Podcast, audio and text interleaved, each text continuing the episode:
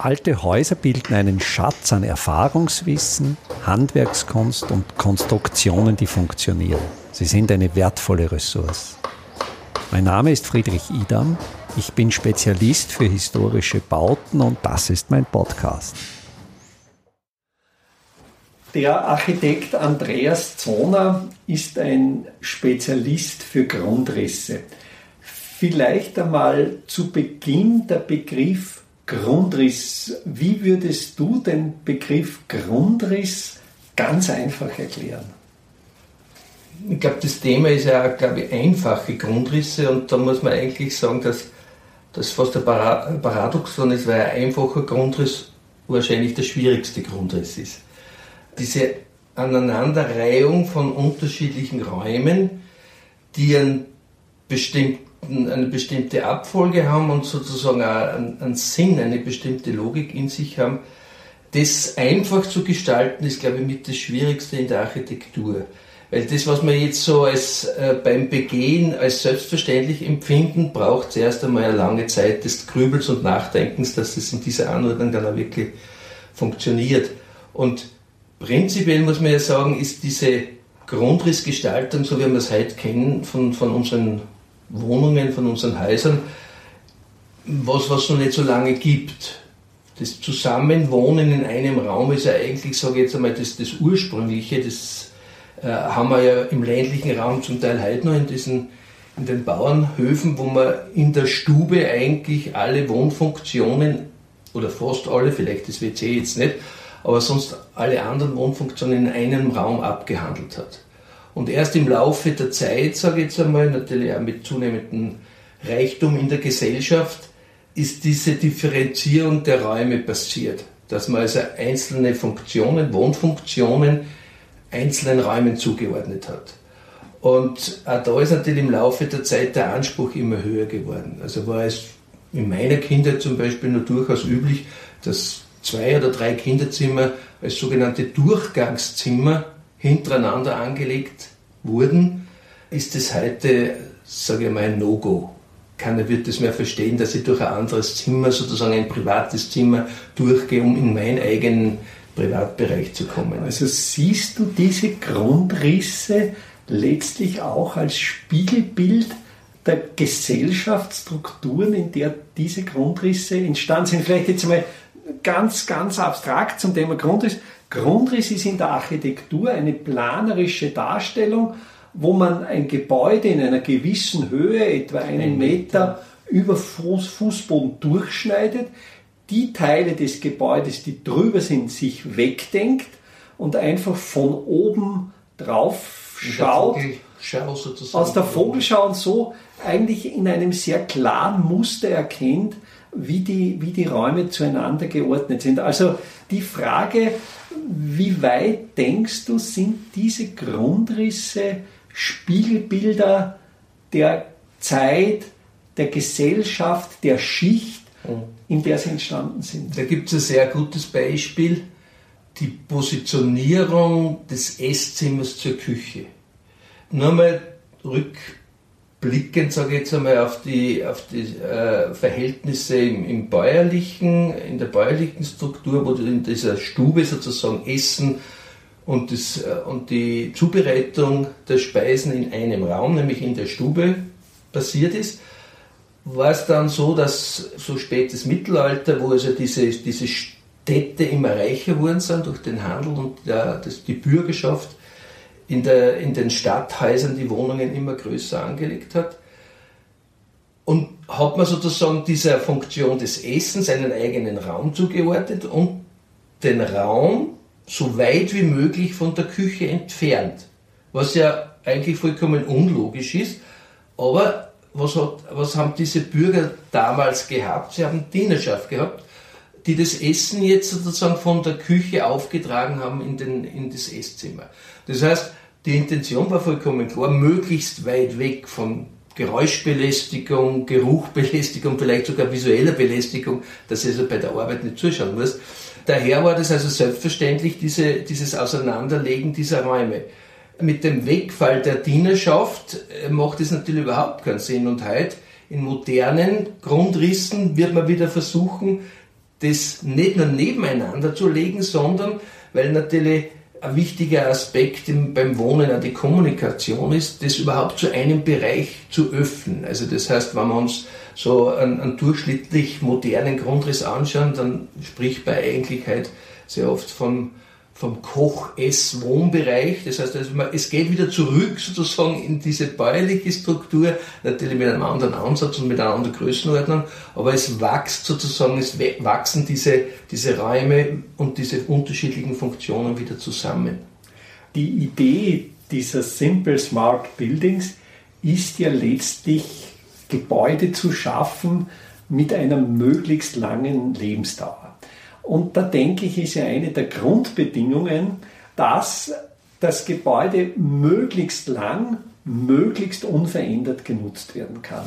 Wenn ich jetzt einen Grundriss auf eine ganz spezifische aktuelle gesellschaftliche Situation zuschneide, könnte ich ja letztlich in Gefahr laufen, dass der Grundriss zwar jetzt für die jetzigen Anforderungen ideal ist, aber in einigen Jahrzehnten nicht mehr und eigentlich, auch wenn die bauliche Substanz des Hauses in Ordnung ist, einfach die Anordnung der Räume, der Grundriss obsolet geworden ist und so eigentlich das Gebäude zur Nutzlosigkeit verdammt ist.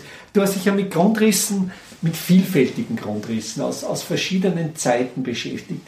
Gibt es da so Typen, wo du sagen kannst, die haben sich bewährt? Gibt es da Grundrisse, die schon vor längerer Zeit funktioniert haben und noch heute funktionieren? Oder siehst du es so, dass wirklich alles einen Wandel unterworfen ist? Ich glaube, ein gewisses Maß an Flexibilität tut jeden Grundriss gut. Das heißt, man braucht das ja nur anschauen, wie viel Veränderung im Laufe eines Lebens in einer Familie passiert. Das heißt, und welche Ansprüche zum Beispiel wir Menschen an unsere Wohnsituation haben. Also das Neugeborene wäre im besten Fall sozusagen direkt neben dem elterlichen Bett aufgehoben.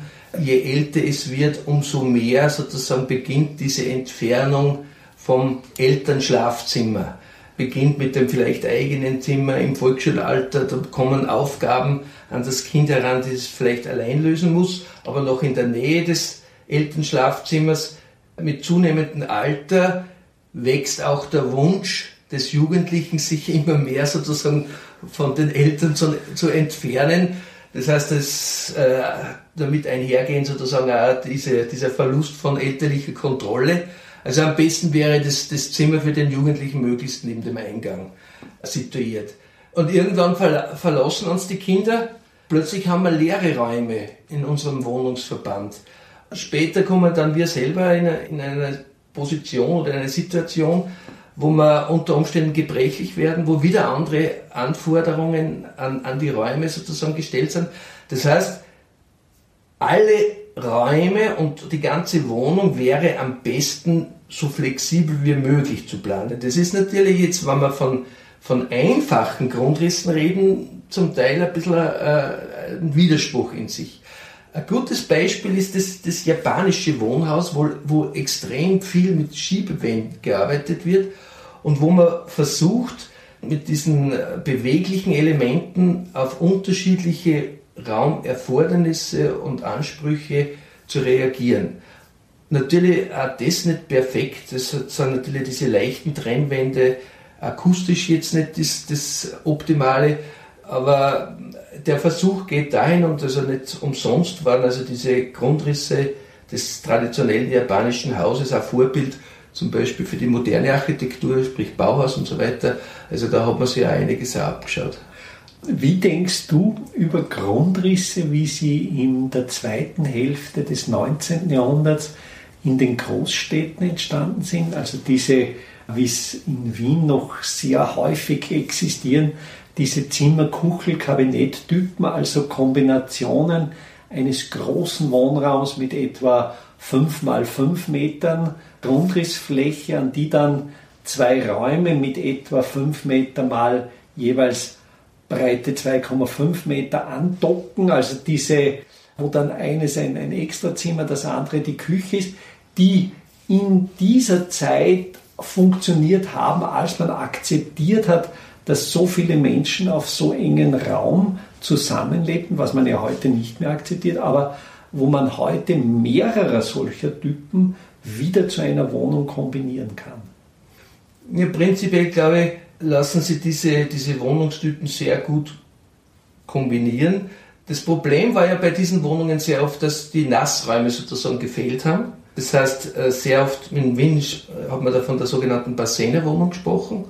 Das heißt, der Wasseranschluss war im Prinzip ja im, im äh, öffentlichen Gangbereich. Zum Teil waren ja die WCs dann für mehrere Wohnungen ein WC ebenfalls am Gang. Dann ist im, im Zuge dieser großen Sanierungsmaßnahmen in Wien in den späten 70er Jahren, dieses Sanierungsprogramm, sind ja diese Bassenerwohnungen mit Überförderungen eigentlich zu, vom Substandard immer mehr sozusagen gehoben. Man hat probiert, Nassräume in die Wohnungen zu bringen, was natürlich ein bisschen auf Kosten der ursprünglichen Grundrisse gegangen ist, weil plötzlich war dann in, einem, in, einer, in einer ehemaligen Küche dann die Dusche drinnen und so, solche Dinge, wo man halt heute aus heutiger Sicht sagen würde, okay, mit ein bisschen mehr Aufwand hätte man das vernünftiger machen können. Und wenn ich dann Wohnungen sammle, habe ich dann diese Nassräume oft doppelt so. Äh, also das ist vielleicht nicht so einfach zum, zum Umsetzen, weil natürlich die ursprüngliche Intention eine ganz andere war, eben auf kleinem Raum mit drei Räumen sozusagen die Grundbedürfnisse des Wohnens zu erfüllen. Das jetzt einfach zu addieren, ist meistens schwierig. Ähnlich, ein ähnlich einfacher Typus, der mir einfällt, und du hast dich ja mit diesem Thema sehr intensiv beschäftigt, das sind Arbeiterwohnhäuser im ländlichen Bereich, äh, speziell hier im Salzkammergut, wo ja dieser Eckflurtypus vorherrscht, wo wir mehr oder weniger einen, einen mehr oder minder quadratischen Gesamtgrundriss des Hauses vor uns haben, in dem der ist dann geviertelt. Wir haben dann mehr oder weniger vier, vier Viertel, der übernimmt eben eine Ecke die Eingangssituation und, und dann werden manchmal ja zwei Quadrate wieder zu einem 1 zu 2 proportionierten mhm. Raum zusammengelegt. Wie funktionieren die Typen oder wie? Im Prinzip übernimmt dann meistens einer dieser, dieser kleinen Quadrate die Funktion des Verteilers. Man hat dann zum Teil die Verkehrsfläche relativ groß eigentlich über diesen, Eigen, äh, über diesen, über diesen Verteilerraum, wobei der, der zusätzliche Funktionen bekommen hat. Also das heißt, dieser Verteilerraum war nicht eben nur Gangfläche, sondern hat zusätzliche Funktion gehabt. Und da hat man eigentlich auf wirklich sehr engen Raum trotzdem äh, relativ hohe Qualität, Wohnqualität eigentlich zusammengebracht. Wobei man ja dann dazu sagen muss, dass diese ganzen Arbeiterhäuser natürlich auch noch von einer anderen Qualität leben und das ist sozusagen dieses gemeinschaftliche, übergeordnete. Das heißt, es hat im, bei diesen Häusern dann im, im Freiraum Sachen geben, die, die als Erweiterung des eigentlichen Wohnraums zu sehen sind. Ob das jetzt Hütten sind, die angegliedert wurden, gemeinschaftliche Waschküchen etc. etc. Also all das, was halt unter gemeinschaftlichem Wohnen wieder äh, sozusagen belebt wird, hat es da schon, hat's zu dieser Zeit auch schon gegeben und auf eine sehr gut funktionierende Art und Weise eigentlich. Vielleicht, wenn man, wenn man ein bisschen so einen Blick in die Statistik wirft, dann hat vor circa 30 Jahren war das Durchschnitt, der Durchschnittswunsch an die Größe eines Wohnzimmers so 25 bis 30 Quadratmetern. Heute sind wir bei 35 bis 40 Quadratmeter und das ist natürlich vollkommen logisch, dass mit dem, mit dem Zuwachs des, des Wohlstandes automatisch der Wunsch nach größeren Wohnungen entsteht. Aber gleichzeitig muss man sich natürlich äh, bewusst werden, dass das äh, nach oben hin irgendwann einmal, werden wir zu einer Grenze kommen. Wir können nicht diese, diese, diese Ressource an, an Wohnraum, die wir haben, einfach nach oben hin erweitern ins Endlose, sage ich jetzt einmal. Es macht auch keinen Sinn, wenn man jetzt ehrlich ist, was, was bewohnt man in einer Wohnung wirklich? Da muss man sich dann wirklich diese Bauherrenwünsche oft hinterfragen und dann kommt man oft in einem Gespräch eigentlich auf das Wesentliche. Also eigentlich in mehreren Schleifen des Denkens die eigenen Wünsche möglichst zu reduzieren und wirklich dieses so klein wie möglich eigentlich anstreben? Ich glaube, es braucht dann oft diese Frage von außen. Also wenn zum Beispiel Ehepaare zu mir kommen, dann mache ich das oft so, dass ich die beide auffordere, sozusagen bis zum nächsten Gespräch für sich, jeder für sich, unabhängig von, von dem, was man miteinander zuerst für den Architekten sozusagen vorformuliert hat, für sich noch einmal die eigene Wunschvorstellung aufzuschreiben, stichwortartig auf einen A4-Zettel. Und beim nächsten Gespräch trifft man sich und sozusagen jeder tragt das für sich vor und dann plötzlich kommen komplett kontroverse Wünsche hervor. Und wenn man es dann hinterfragt, dann kommt man eh wieder auf einen gemeinsamen Nenner, der aber oft sozusagen eine Reduktion dieser beiden ist. Und das ist dann oft ein sinnvoller Schritt, weil man natürlich dann unnötige Flächen, die zuerst einmal jeder für sich gefordert hat, hinterfragt hat und dann vielleicht auch darauf verzichten kann. Wenn jetzt jemand zu dir kommt und du mit deiner langjährigen Erfahrung die Frage beantworten solltest, wie soll ich den Grundriss gestalten? Wie groß oder klein soll er sein? Was wäre da so deine erste Antwort oder deine erste Empfehlung? So groß wie nötig und so klein wie möglich.